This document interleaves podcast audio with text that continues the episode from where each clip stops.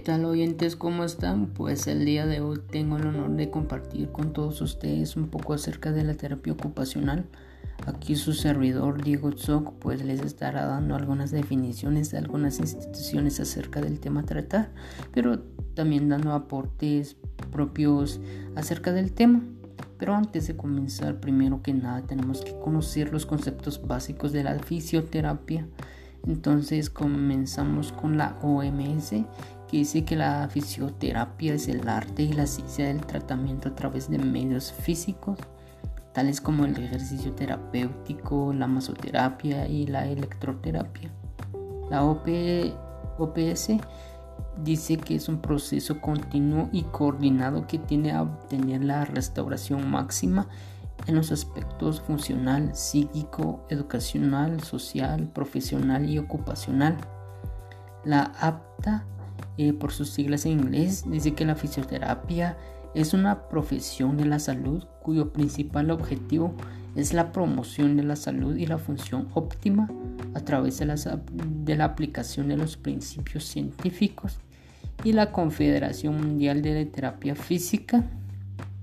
Dice que la fisioterapia ofrece varios servicios a individuos y poblaciones para desarrollar, mantener y restablecer el movimiento y la capacidad funcional máxima durante toda la vida. Entonces, más que todo esto abarca el bienestar físico, psicológico, emocional y social. Ahora entrando de lleno a la terapia ocupacional, eh, comenzamos con la OMS. Dice que es el conjunto de técnicas, métodos y actuaciones que a través de actividades aplicadas con fines terapéuticos previene y mantiene la salud, favorece la restauración de la función, suple los déficits invalidantes y valora los supuestos comportamentales y su, su significación profunda para conseguir la mayor independencia y reinserción posible del individuo en todos sus aspectos, tanto laboral, mental, físico y social.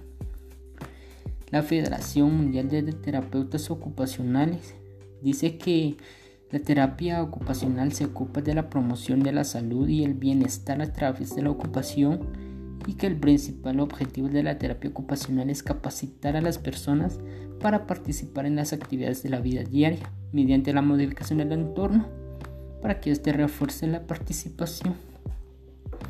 Entonces, y la Asociación Americana de Terapeutas Ocupacionales dice que la terapia ocupacional es la utilización terapéutica de las, de las actividades de autocuidado, trabajo y lúdicas para incrementar la función del independiente, mejorar el desarrollo y prevenir la discapacidad puede incluir la adaptación de las tareas o el ambiente para lograr la máxima independencia y mejorar la calidad de vida. ¿Y cuáles son las maneras de intervención de la terapia ocupacional? Pues la intervención en terapia ocupacional es el término aplicado al proceso y los métodos que usamos nosotros como profesionales para ayudar a, a los pacientes a lograr el desempeño ocupacional deseado en las actividades valoradas. Estas incluyen, por ejemplo, las actividades de la vida diaria personales o instrumentales, la educación, el trabajo, el juego y el ocio y la participación social. Y que el proceso de la intervención en terapia ocupacional está estrechamente relacionado con la evaluación y que las intervenciones tienen lugar en ambientes médicos y educacionales y en distintos ámbitos comunitarios.